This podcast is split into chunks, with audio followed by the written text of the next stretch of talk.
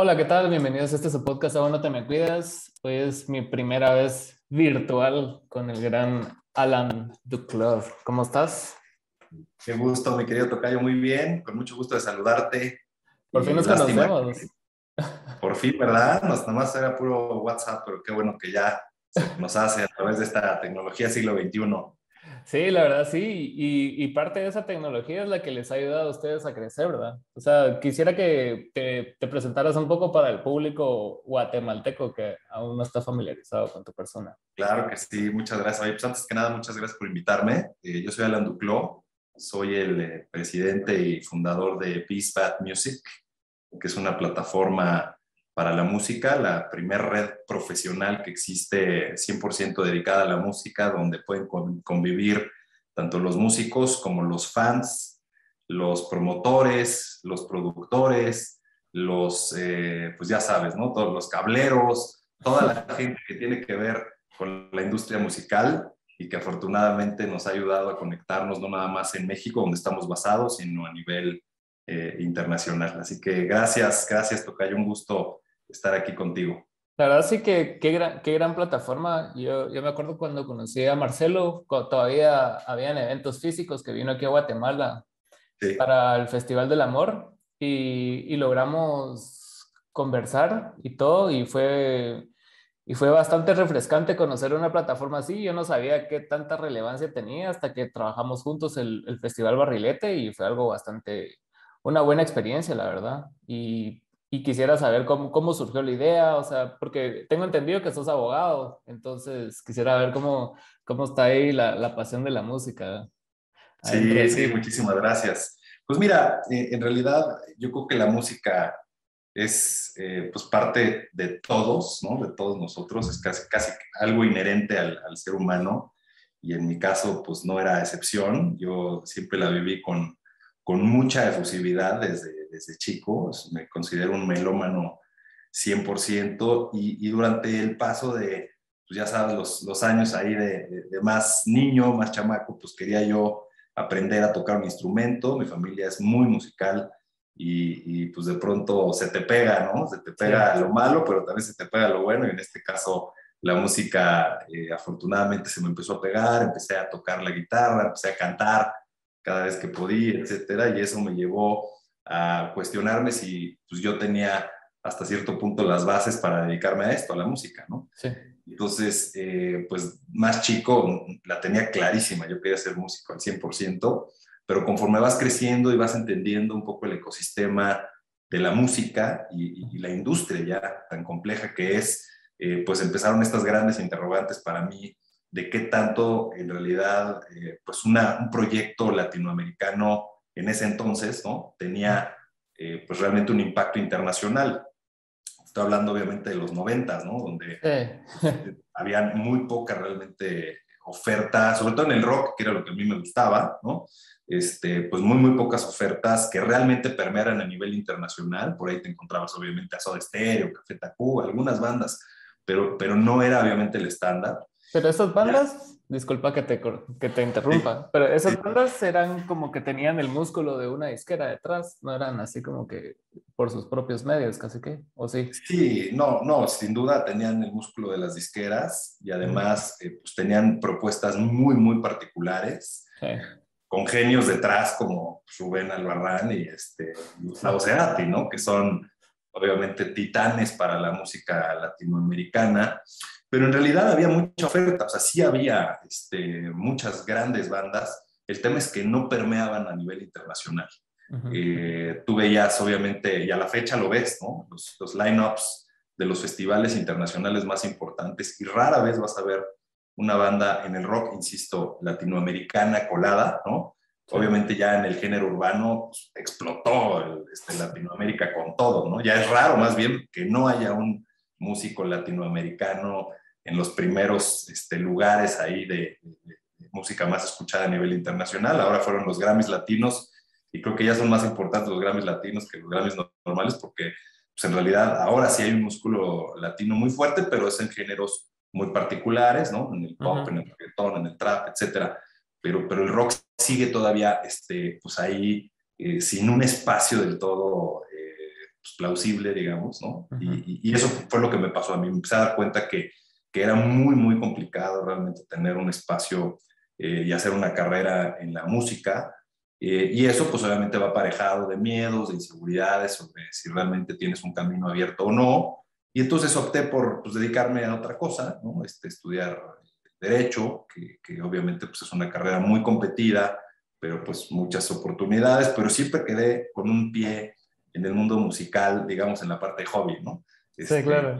Hice mi banda de rock y tocábamos ahí en bares, este, de vez en cuando, cuando podíamos, ensayábamos, entonces pues obviamente se va juntando ya a lo que te dedicaste con tu pues, pasión hasta cierto punto, y, pues chocan y lo empecé a dejar poco a poco, ¿no? Pero siempre tuve muy, muy cercana la, la, la fórmula con muchos amigos que sí se acabaron dedicando a eso y veía realmente los retos tan, tan complejos que hay en la industria, la poca conectividad sobre todo que hay eh, para un músico para que realmente pueda tocar en el lugar en el que quiere tocar, ¿no? Sí. Eh, a ver estos grandes embudos de los festivales, que prácticamente dependes del booker del festival y si no lo conoces, estás muerto, ¿no? Y lo mismo también los establecimientos de música en vivo, ¿no? Los venues famosos, en donde si no conoces al, este, pues directamente al gerente del lugar, pues también difícilmente vas a tocar ahí. Y entonces, aunque hay mucho talento, pues estaba muy centralizado, ¿no? Las mismas disqueras, monopolios importantísimos, ¿no? y, estaba todo muy encajado. Entonces, ahí fue cuando surgió esta necesidad que empecé a ubicar y además desde otra perspectiva fuera de la música, que creo que es lo más interesante de la ecuación, ¿no? Como realmente no provengo yo propiamente de la industria musical, eh, empecé a ver otras cuestiones profesionales que no se estaban adaptando realmente a esta industria y que los músicos en realidad son muy buenos creando, pero no son muy buenos administrando un proyecto. ¿no? Sí, claro. No, no, conocen de finanzas, no conocen temas básicos de contabilidad, de crecimiento, de marketing, de desarrollo de tu proyecto. Entonces, todo esto nos hizo entender que había un hueco por ahí interesante y así fue como Raúl Márquez, mi, socio y yo eh, creamos esta plataforma, eh, poquito más de un año, ¿no? Y, luego vino COVID, que eso ya te platicaré más adelante, pero así es como surge la idea, mi querido Tocayo, ¿cómo ves? yo, yo, no sabía que era tan, tan nueva la plataforma, según yo ya, ya tenía tiempo y, y que si me estoy enterando ahorita que tiene apenas un año y, cómo ha crecido bastante porque he visto que ha salido en Forbes y en bastantes revistas como un, un impulso latinoamericano, porque es bien raro, a pesar de que la industria en Latinoamérica ya lleva bastante tiempo, como que siempre nos apropiamos de cosas de Estados Unidos y pocas veces sacamos algo propio de acá. Entonces, el sacar aplicaciones y cosas así se me hace bastante interesante y ha de ser un reto bastante grande, ¿no? Porque, o sea, estás compitiendo hasta cierto punto con otro nivel de tecnología. Ahí, ¿cómo es que trabajan eso? O sea, ¿cómo, es que vos te, te, juntaste con tu socio y después se asociaron a otra empresa que hace aplicaciones o, o cómo fue? Sí, es un, fue un reto enorme, ¿no? Porque respondiendo un poco a tu pregunta de, si lleva más de un año, sacamos una versión que en el mundo de la tecnología se conoce como MVP, ¿no? El Minimum Viable Product, que es lo mínimo que puedes sacar para que tu producto veas si tiene algo de tracción antes de construir ya una versión oficial, quizá un poquito más compleja, ¿no? Claro. Nos saltamos esa etapa, nos fuimos directamente a la versión 1.0 pero en realidad para nosotros era nuestra versión beta, ¿no? Este, ah, que hicimos los cambios, las modificaciones, esa la sacamos a casi finales de 2019.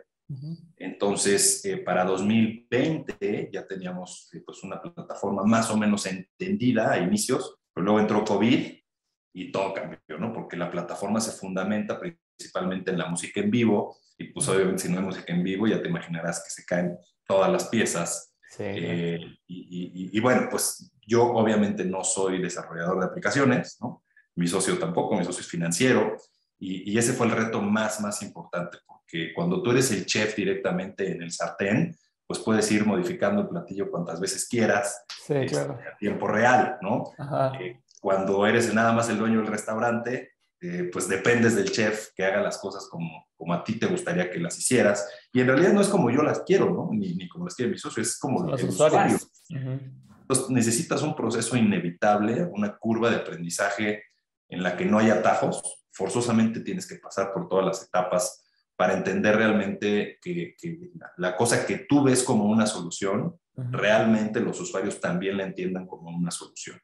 Y hay una parte también de adopción de la tecnología, ¿no? Eh, o sea, Nikola Tesla hizo coches electrónicos hace este, más de 100 años, ¿no? Pero apenas ahora estamos viendo cómo Tesla, la compañía de Elon Musk, realmente está haciendo que la gente adopte el, el automóvil electrónico. Entonces, eso te habla de la adopción de la tecnología. No porque algo sea innovador significa que va a ser adoptado. Sí, no. Necesitas hacer ese proceso para que la gente entienda que puede tener una solución a través de esa plataforma y es ahí donde nosotros hemos eh, pues sufrido positivamente más, ¿no?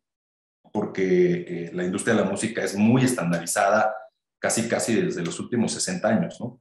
Todo el mundo opera igual, Necesitas un booker, un manager, alguien que te hable por teléfono, que cierre la negociación, que te sientes en un contrato físico, que vayas a una oficina. O sea, es una industria que poca este, transformación ha tenido en el mundo digital. Desde luego el, streaming sí, ¿no? Spotify, todas estas grandes compañías, este, SoundCloud, etcétera. Pero la, la forma en la que se genera la negociación sigue siendo muy metódica, muy estandarizada desde los 50, te diría yo, y por eso ofrecer una disrupción pues no es tan fácil, ¿no? Tienes que ir abriendo puertas poco a poco, ¿no? Eso te iba a decir, exacto, porque muchas veces los que hacen primero las cosas y son los pioneros, usualmente son los que eh, es como más difícil, ajá, más la sufren, porque o sea, la gente está acostumbrada a ciertas cosas y más que viene de los 50, como vos decís, es, a ser bien complicado, más, no tanto en el lado de los músicos, que también tiene su curva de aprendizaje, pero del lado del, del, establishment, digamos, de cómo ellos van a adoptar estas nuevas formas de, de buquear y todo ese rollo. ¿Y vos cómo, cómo has visto la respuesta de, la, de, ese lado? No tanto de los músicos, sino que de, las, de los bookers y de los promotores y toda esa gente que está involucrada en los festivales grandes. Pues ahora muy bien, al principio muy mal, ¿no? Porque, pues imagínate, generas una plataforma que en realidad el contenido de valor lo dan los usuarios, ¿no?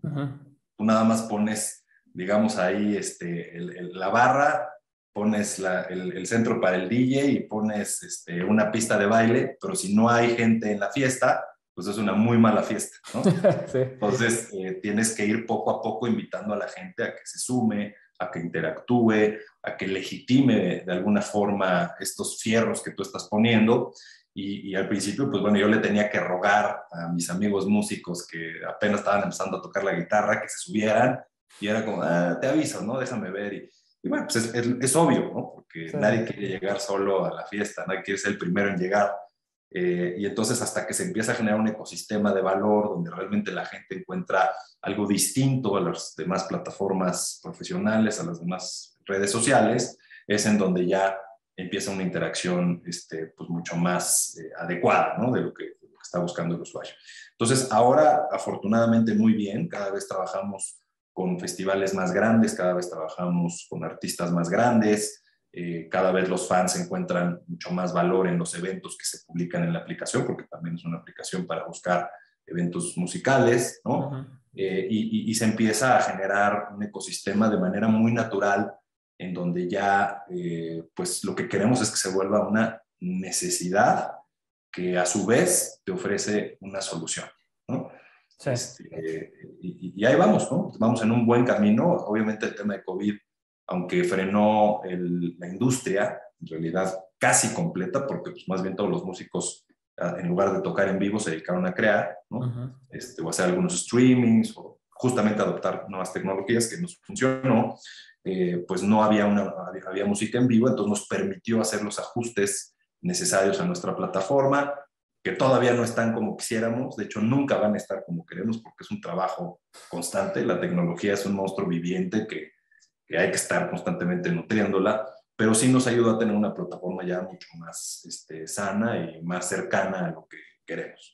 Y, y, ahorita que, que, estás hablando que ya está más cercano a lo, a lo que están buscando, ¿qué, ¿qué, es lo que están buscando? O sea, ¿cuál es, qué, qué, es lo que se viene para la plataforma y todo? Claro, pues mira, en principio, eh, como te decía, se nutre por el nivel de usuarios y el nivel de oportunidades que se pueden generar. ¿no? Entonces, actualmente ya hay festivales de, de, muy buen renombre, ¿no? Obviamente Barrilete son estos festivales de nicho muy importantes, ¿no? Muy importantes para un cierto tipo de artistas, pero hay otros festivales que ya son para otro tipo de artistas de, de otra etapa en su carrera profesional, ¿no? Aquí en México hemos trabajado con el Festival Cervantino, no sé si lo conoces, que es un festival internacional cultural, de hecho el más importante de Latinoamérica, ¿no?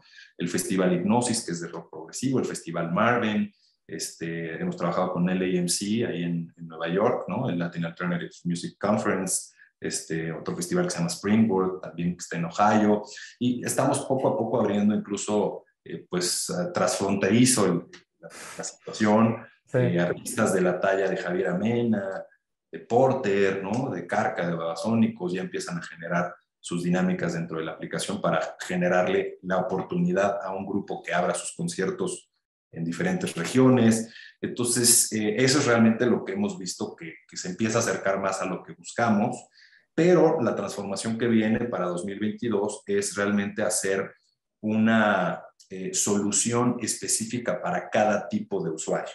¿no?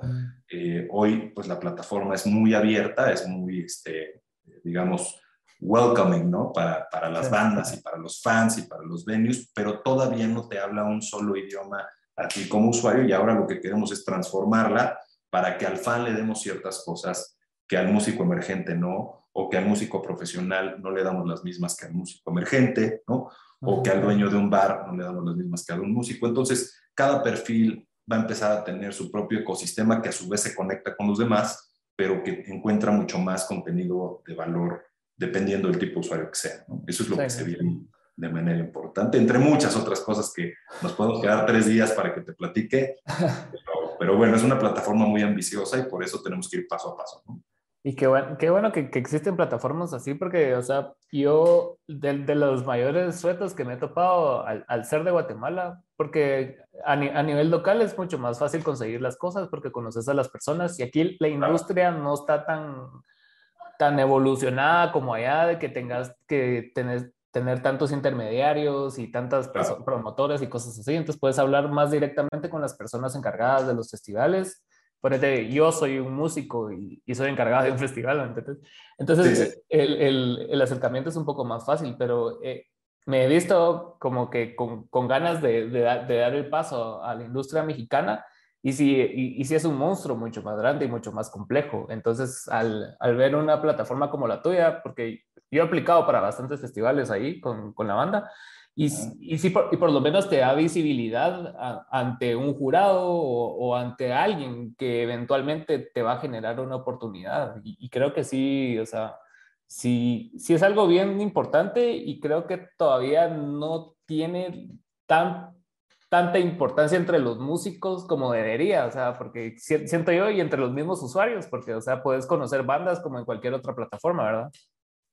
Sí, en realidad lo que dices es muy cierto porque digamos que detrás del telón pasan muchas cosas que el usuario no se entera, ¿no? Y muchas veces el usuario dice, híjole, participé en la convocatoria del festival y no gané. Mm, qué mal, ¿no? Y se desmotivan. Y no saben muchas veces que estuvieron dentro de los 30 lugares más importantes, ¿no? Eh, y a veces porque el mismo festival nos pide no decirlo, ¿no?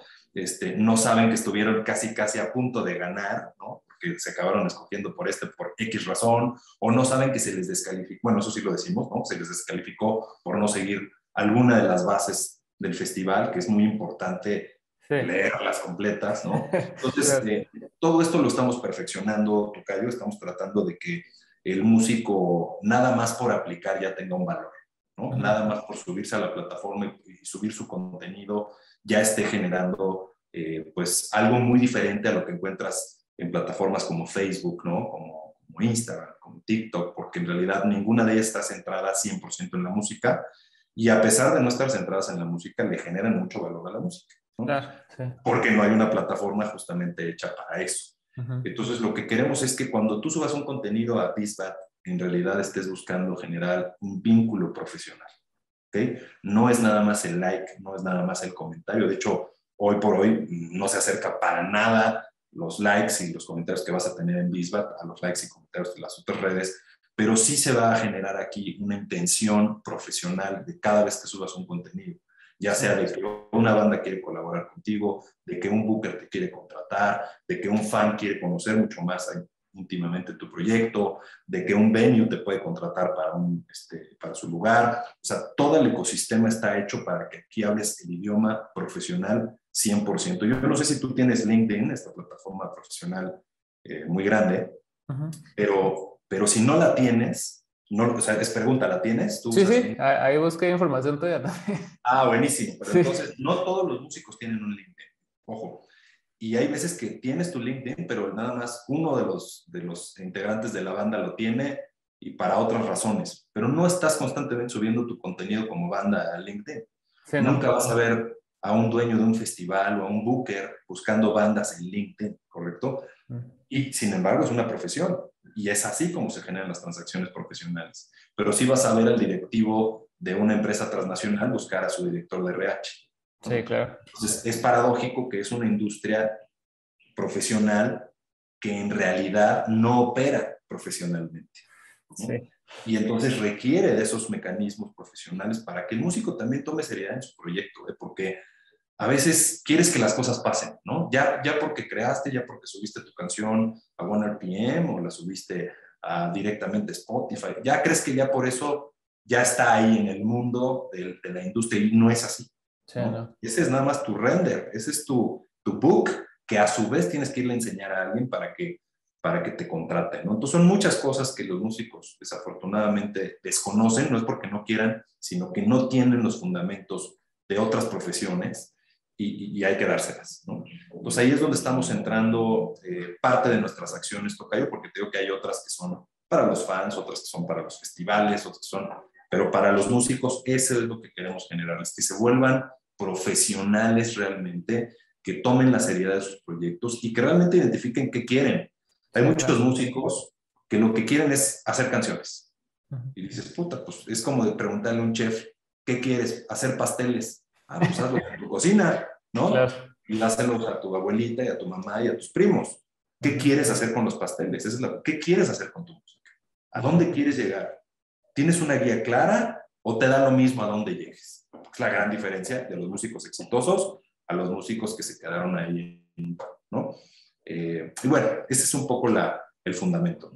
Sí, porque usualmente cuando empezás en la música es una idea como bien romántica, que querés hacer música y que automáticamente esa canción se pase de boca a boca y, o sea, y, y, no ves como lo, lo, complicado de tener los brazos necesarios que te lleven a, a, las posiciones que vos querés y muchas veces eso es lo que pasa frustrando y, y, como que muchos proyectos se acaban rápido porque no están como muy idealizados en la idea de que ah, yo quiero trabajar con Bad Bunny, yo quiero trabajar con Café Tacuba, pero ¿cómo vas a llegar a, a ese nivel donde ya ellos te noten? O sea, no, es solo de que porque hago música y él es músico somos iguales, sino que está, hay como estratos que tenés que ir subiendo para, para que ellos te vayan notando y me, y me parece muy bien todo esto que estás diciendo. ¿Y, y tú cuando empezaste? O sea, porque me dijiste que sos abogado y, y tu socio es financista, financiero. Financiero. Financiero, sí.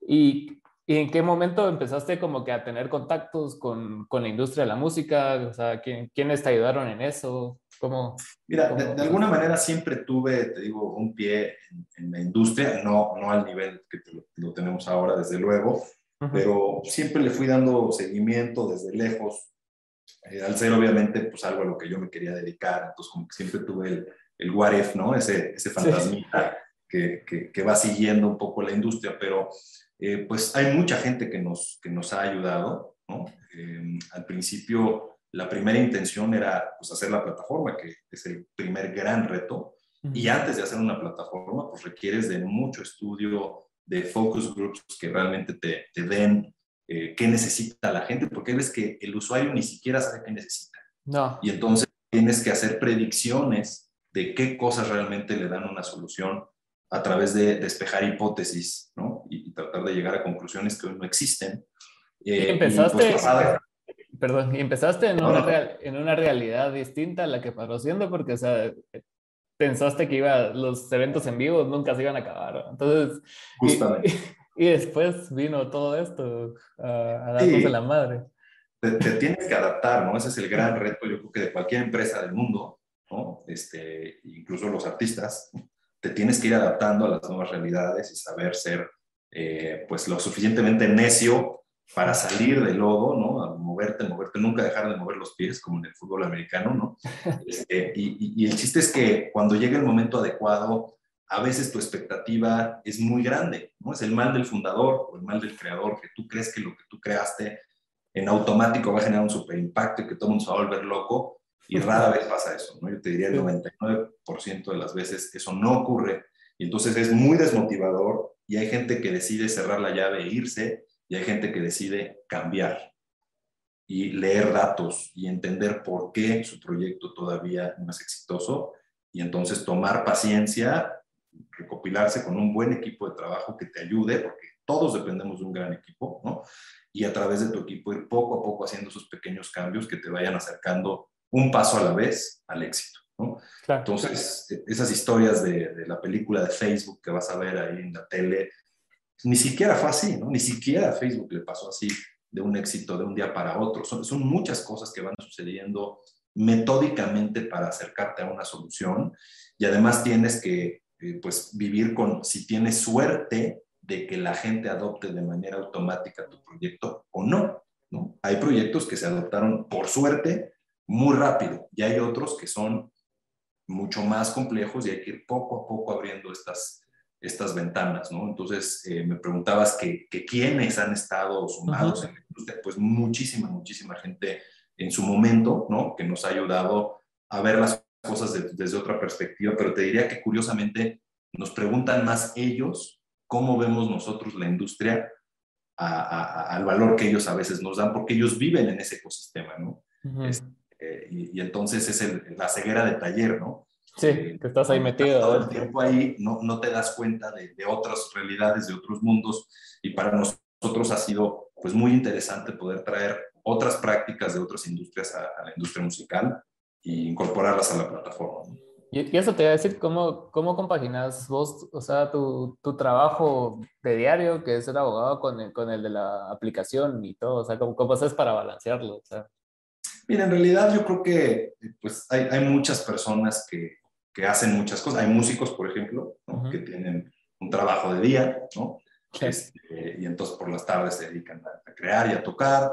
Hay empresarios que tienen varias empresas, ¿no? Entonces no, está peleado cuando sabes eh, estratégicamente nutrir una cosa con la otra, que creo que es lo más importante, no desconectarlas del todo, sino que todo el tiempo estés trabajando, uno, por gusto, y dos, por, por buscar que realmente tu trabajo tenga un impacto en, en, la industria en la que estás. ¿no? Entonces yo siempre he sido una persona de servicios, eh, como abogado estás siempre pensando en el cliente y en solucionar un problema para alguien más que es un problema que no es tuyo. Entonces cuando eso lo traduces a la música, en el fondo estoy tratando de resolver problemas que no son míos, son de alguien más a través de la tecnología y a través del servicio. ¿no? Entonces, algo que caracteriza mucho a nuestro equipo de trabajo y a la plataforma es que estamos muy orientados en nuestro cliente, muy, muy orientados en entender eh, si no te gustó, por qué no te gustó y si te gustó, qué más podemos hacer por ti. Eh, y creo que eso ha sido una gran, gran bondad. Y, y, en el tiempo, pues te buscas el tiempo, ¿no? Te, eh, te buscas el tiempo para estar en una cosa, te buscas el tiempo para estar en otra. Es como cuando dices, oye, ¿por qué eres papá y además puedes ser músico, ¿no? O además puedes trabajar, pues te buscas el tiempo, ¿no? Y, y buscas para estar este, en, en, ambas cosas a, a la vez. ¿no? Y, en el plano personal, ¿qué, qué, qué cosas son las que, que, te gusta hacer? O sea, para, más allá de la familia y todo, o sea, ¿te gusta hacer ejercicio, o sea, meditar, no sé? ¿qué? Sí, me gusta mucho el, el boxeo. Este, ¿Haces box? Lo he hecho durante diferentes etapas de mi vida, ahora estoy este, ahí medio queriéndolo retomar, pero, pero me apasiona el tema del, del movimiento este, estratégico de, de, del cuerpo cuando tienes la presión de alguien que te puede volar la cabeza con un golpe, ¿no?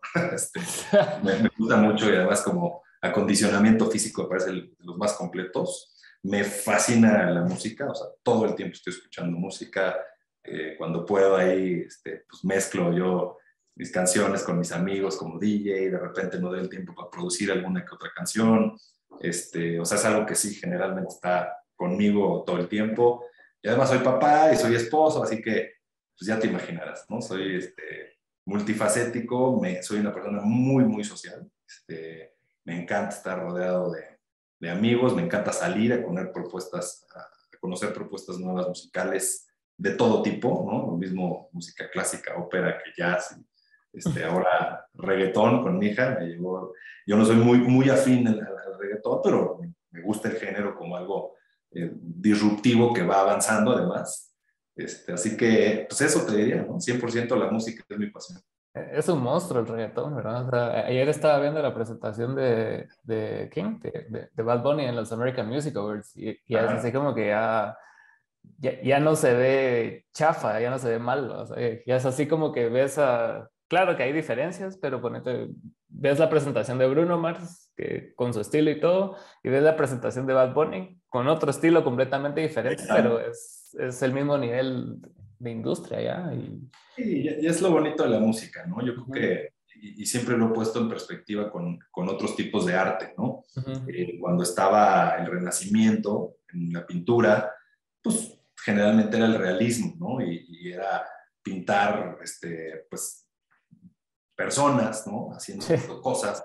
Y si el arte se hubiera estancado ahí, pues hubiera sido aburrido y tuvo que venir el arte abstracto, ¿no? De pronto, y tuvo que venir arte que ofreciera cosas completamente distintas y que mucha gente en esa época decía, es que esto ya no es arte, ¿no? El arte es este, que, ¿no? que estés 400 horas enfrente de un este, lienzo pintando hiperrealismo, quizá, ¿no? Y entonces este Rothko ya no lo entiendo, por lo tanto ya no es arte. Y no es cierto, o sea, el arte avanza y, tiene que ir proponiendo cosas nuevas y, y, sobre todo va agarrando a la gente más joven para que se identifique con otros, otros sonidos ajenos a los que, con los que uno va creciendo, ¿no? Entonces, ese es el reggaetón. Ahorita, mañana, los que escuchan reggaetón van a decir, esto ya no es música con el nuevo género, y van a decir, reggaetón si era música, ¿no? Yo el cuento de, de, nunca acabar, pero, pero sin duda yo estoy muy abierto siempre a escuchar todo tipo de géneros.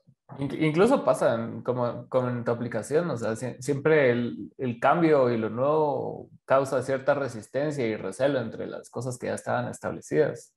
Y me estabas contando que tenías como historias de, de la pandemia. Contame, más allá de la adaptación que fue necesaria, ¿cómo, cómo, cómo tomaste todo el rollo de la pandemia? Ya sea profesional y personalmente, ¿cómo, cómo te afectó? Mira, personalmente debo decir, eh, por, por, mucha fortuna, que, la tomé muy bien. este, pues literalmente me encerré con, mi familia eh, los primeros meses que no puedas tener contacto con nadie, absolutamente con nadie. Y nos dedicábamos a eso, a escuchar música, a bajar, a cantar. Este, la pasé afortunadamente bien porque no tuve este, pues ninguna tragedia cercana, afortunadamente, y desde luego pues, lamentando mucho a todos los que sí. Sí, claro. Eh, y, profesionalmente, pues sí fue un gran reto. Este, de entrada, aprender a trabajar a distancia es algo que ahorita ya lo tenemos muy acoplado, pero en ese momento era dificilísimo. ¿no? me acuerdo las primeras juntas por Zoom que tenía, por Meet, era de, espérate, no, no te escucho, y ¿cuál es el mute? Y todo era un caos, ¿no? Y estabas estresadísimo de que algo malo pasara o que alguien interrumpiera. Y ahorita ya puede salir un niño aquí atrás y la gente es tolerante, ¿no? Un gato, este, Un gato, sí, exacto, ¿no? Entonces, eh, eso fue yo creo que lo más, más complicado para, para cualquier industria. Eh, y en el tema de la plataforma, pues apenas estábamos formando nuestro equipo, apenas estábamos tratando de llegar a algo de un contenido de valor hacia la música en vivo y nos la matan. Entonces, pues mucha gente se tuvo que reinventar, tuvimos que cambiar algunas piezas en nuestro equipo importantes. Eh, y bueno, pues como todos, adaptándonos, pero algo que sí nos gustó mucho es que el artista empezó a empoderarse mucho en su carrera de una forma que antes no lo hacía a través del streaming. Eh, generalmente dependías de otras situaciones para dar a conocer tu música o para hablar de manera más íntima a tu audiencia. Y a través del streaming el artista como que perdió un poquito esa pena que existía para, para mostrarse como es y para de repente tocar desde su sala y exponerte a que lo mismo tenías 200 follow, este, personas viéndote en el streaming o dos, ¿no? Eh, yo, me acuerdo al principio que era muy común hacer estos, estos lives, ¿no? En Instagram y a mí me hacían entrevistas también por lives y de pronto había, no sé, 80 personas conectadas y en lo que sea. Y los últimos lives ya habían tres. ¿no? ya, ya te sentías como que esto ya no jaló y efectivamente se murió cuando menos en las redes, ese streaming este, tan fuerte que se veía. Existieron plataformas como Clubhouse, ¿no? Sí, sí. Era la locura y todo el mundo vuelto loco. Decíamos, Clubhouse es el próximo jinete. Y de pronto Clubhouse pues ya está en un estándar mucho más lejano de donde ellos creen que van a estar. Así que es lo bonito de no poder predecir el mundo, ¿no? Este, claro. Eso es lo que nos hace estar vivos y, sufrirla y levantarnos. Y pues para nosotros como plataforma eso no fue eh, pues ninguna excepción, ¿no? Este, la sufrimos como todos y salimos más fuertes porque los que aguantaron los embates ahora entienden la vida con el, híjole, puedo perderlo todo en un minuto, ¿no? es cierto, este, es cierto. Y, y, yo siento que sí las plataformas se hicieron bastante fuertes y por eso yo pensaba que esta plataforma había surgido como consecuencia de la pandemia, no, no previa a la pandemia, porque se me hizo como una, una excelente oportunidad que estuviera funcionando en, en, un año donde no había, no estaba sucediendo tantas cosas y, y, lo personalizo con el barrilete porque nos dio la oportunidad de que bastantes bandas de otros países eh, se enteraran del evento y participaran del mismo. Entonces, a mí se me hizo una, una excelente oportunidad porque tienen bastante músculo en redes y, y eso ayudó como al crecimiento del, del, festival, a pesar de que fue, de que fue virtual y, y, sí, y sí hubo uno que otro problema en el día de la presentación, pero a, a la larga yo me enteré de bandas que ni sabía que existían, porque usualmente te enteras de las mejores de cada país y mucho, y ponete en casos como Guatemala, ni eso. Entonces... Sí, sí, sí. De, ¿no? Yo creo que cada pieza en la industria musical tiene el mismo valor. ¿No? A veces pensamos que un Bad Bunny es Bad Bunny por sí mismo y no es cierto. Detrás de Bad Bunny, del concepto, hay todo un ecosistema funcionando, desde el marketing, la disquera, su departamento legal, el que lo promueve, o sea, hay miles y miles de personas que, que, hacen que el ecosistema funcione y Bad Bunny por, en algún momento tuvo que pasar por un festival como Barrilete, ¿no? en su justa dimensión, y en su lugar. Entonces, eh, todo tiene un porqué y un para qué en el impulso de una profesión y a veces en la música no está tan claro ese mapa, ¿no? Eh, no está tan claro que tú necesites, por ejemplo, para un festival eh, backline, ¿no? Sí. y está muy claro para el músico, pero no está muy claro para el fan, ¿no? Ahora estuve en el Corona, en el Corona Capital, aquí en México es un festival muy, muy grande ¿Qué tal estuvo? Ahí vi que estuvo Tame Impala, Roy. Sí, muy bien, la verdad, este, muy, muy padre, con algunos descalabros ahí eh, naturales de este reacomodo de la nueva realidad. Este, pero entre ellos estábamos esperando que saliera una banda este, que me gusta mucho, que se llama Cruan Pin, una banda de Texas espectacular, escúchenla, los que no han escuchado y, de pronto empieza a ver los problemas con las bocinas, con el soundcheck, y oh. suena un... Pero que todo el mundo así, ¿qué pasó? Y vuelve a sonar, y pues los que más o menos le conocemos dijimos, a ver si no volaron las bocinas, y se acaba este escenario, ¿no? Y los demás fans, cada quien en lo suyo. Pero imagínate lo rápido que tienes que este, solucionar. Para, solucionar un problemita que de repente en un segundo te surge, ¿no? Este, y entonces esa sensibilidad a todo lo que pasa detrás de un escenario te habla de la importancia de las personas que están detrás del escenario para que una banda pueda sonar como suena y pueda tocar como toca, ¿no? Sí, sí, claro. Este, y, bueno, pues yo creo que eso hay que ponerlo también en, en, el spotlight, ¿no? Hay que darle el valor al chofer que lleva a la banda de manera segura a su hotel, a la persona que se encarga de su seguridad para que estén perfectamente bien aislados, a la persona que hace su catering para que salgan contentos, a la persona que hace su soundcheck perfecto, a los cableros, a los del video. O sea, hay un mundo de gente ahí atrás que poco aplauso se les da. A diferencia en el teatro, por ejemplo, tú terminas de una obra de teatro y generalmente suben Toda la gente que estuvo, ¿no? Y le dan un aplauso a fulanito, a menganito. En la industria de la música no pasa tanto y creo que debería ser un estándar que los músicos reconozcan que, que, no pueden ser lo que son sin ese aparato. Sí, y aparte, yo, yo siento que México en, en, ese sentido sí está bastante más avanzado en, en cuanto a teatro, en cuanto al, al, a la constante cultura que está sucediendo, porque yo tuve la oportunidad de ir dos años seguidos, creo que fue en el 2017 y 2018, o 18 19, no me acuerdo. La cosa es de que fui dos años seguidos y, y, y, me enamoré de la ciudad porque tenés tantas cosas sucediendo todo el tiempo, o sea, de la nada mirabas en un teatro no tan grande que iba a estar un actor súper famoso que vos lo habías visto en la tele y, y caminabas y había un concierto y caminabas una expo y, y, y cada, en cada esquina estaba sucediendo algo. ¿Cómo va México reactivándose de esa forma? Ah, bueno, México es una ciudad, este, no lo digo por ser mexicano, es una ciudad espectacular. Sí, lo es. Con, con, grandes retos, grandes conflictos y grandes áreas de oportunidad, pero sin duda es una ciudad que, como bien dices, te ofrece de todo, ¿no? Sí. Eh, es la segunda ciudad en el mundo que más museos tiene, después de Londres. Entonces ya con eso te das este, un poquito idea de, del nivel, ¿no? Este, de lo que ha sido México como cuna artística. Y efectivamente, para, yo creo que para la música sobre todo, es un gran puente eh, por la cercanía que tiene con el consumidor más importante, que es Estados Unidos, pero también tiene su propio ADN. ¿eh? México como audiencia eh, yo no conozco una banda, debe de haberla, grande que no haya venido a México. Este, ser contadas con, las con los dedos de las manos, ¿no? Pero en general, pues sí, cada vez es un, es un nicho más importante. Antes de COVID había un festival nuevo por semana, imagínate. Este, la música electrónica ahorita aquí está, explotó a un nivel importantísimo. Eh, cada vez más eh, DJs y productores internacionales vienen a México. Aquí hay movida de, miércoles a domingo en diferentes lugares, ¿no? Este, entonces, se ha ido recuperando. Yo creo que lo, que lo que lo recuperó y lo que la mantuvo fue precisamente la música electrónica, porque pues, hubieron muchas fiestas clandestinas durante el COVID, eh, que, pues, es más fácil poner a un DJ a que se conecte con su USB, a traer una banda de 10 en un escenario enorme, ¿no? Sí, claro.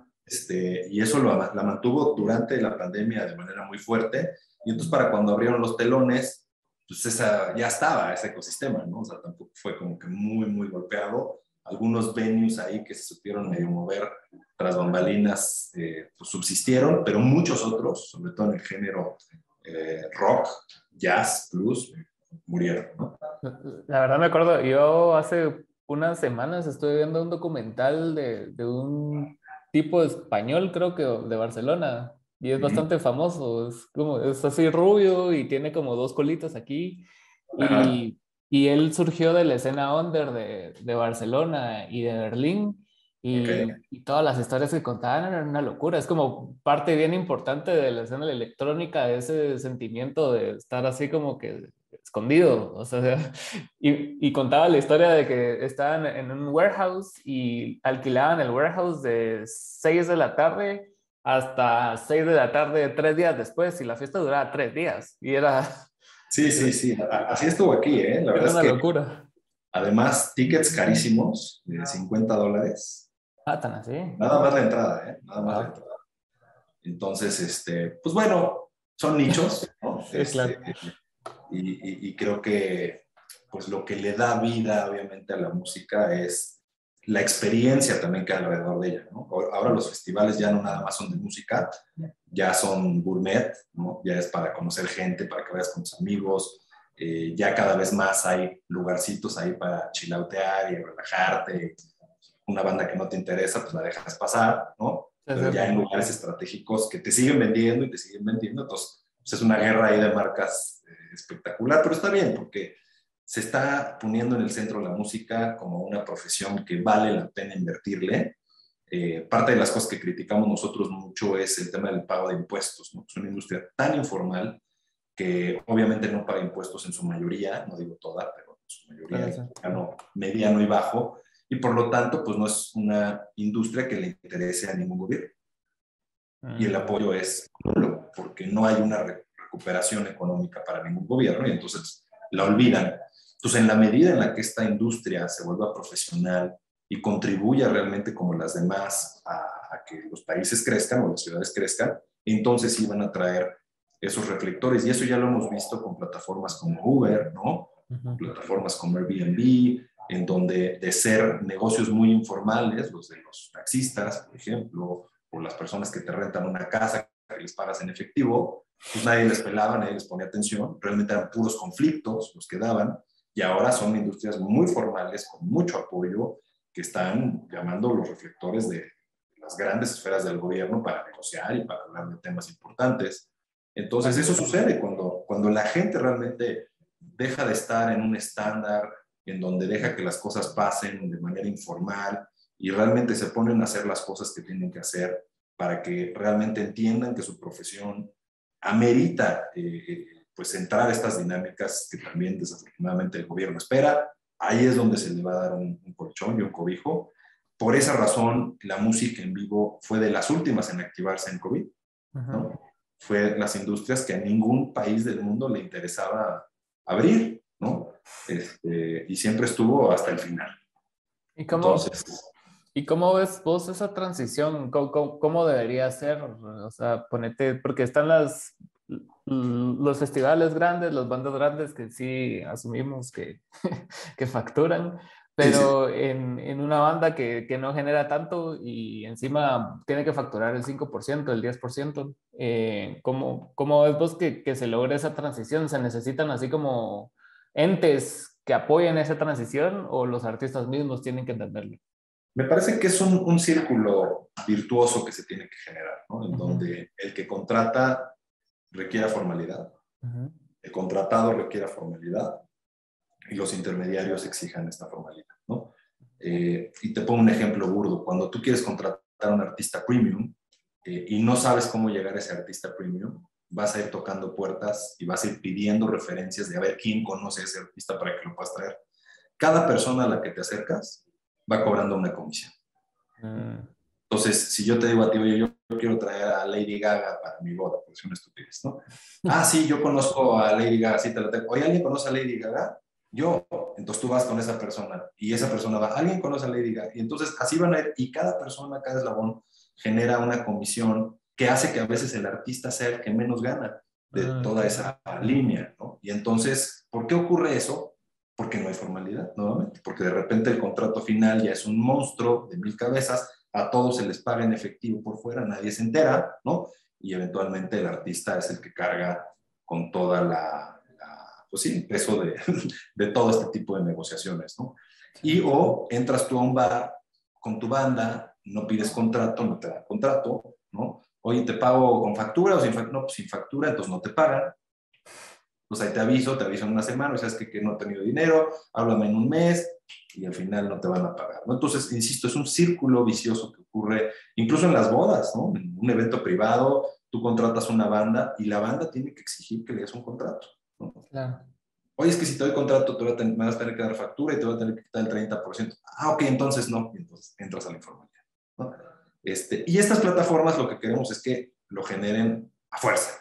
¿No? Claro. Eh, que sigas teniendo tus, tus contrataciones por fuera, las que quieras, pero que aquí las contrataciones que realices realmente entren en un ecosistema de formalidad, porque pues fue lo que hicieron los Ubers y los Airbnbs, ¿no? Obligaron a que, a que existiera esta, eh, este círculo virtuoso que te digo. Sí, ahí es donde entras tú con los, con los contratos y las formalidades. Correcto. ¿Y, tienen algún plan de eventualmente hacer algo físico ustedes, así, algún evento o algo así, o solo van a estar así moviéndose? nos preguntan mucho y de momento nos hemos mantenido en, en, en, el carril en el que queremos estar, que es amigo de todos, enemigo de nadie y, un eslabón dorado, ¿no? Para que las cosas sucedan.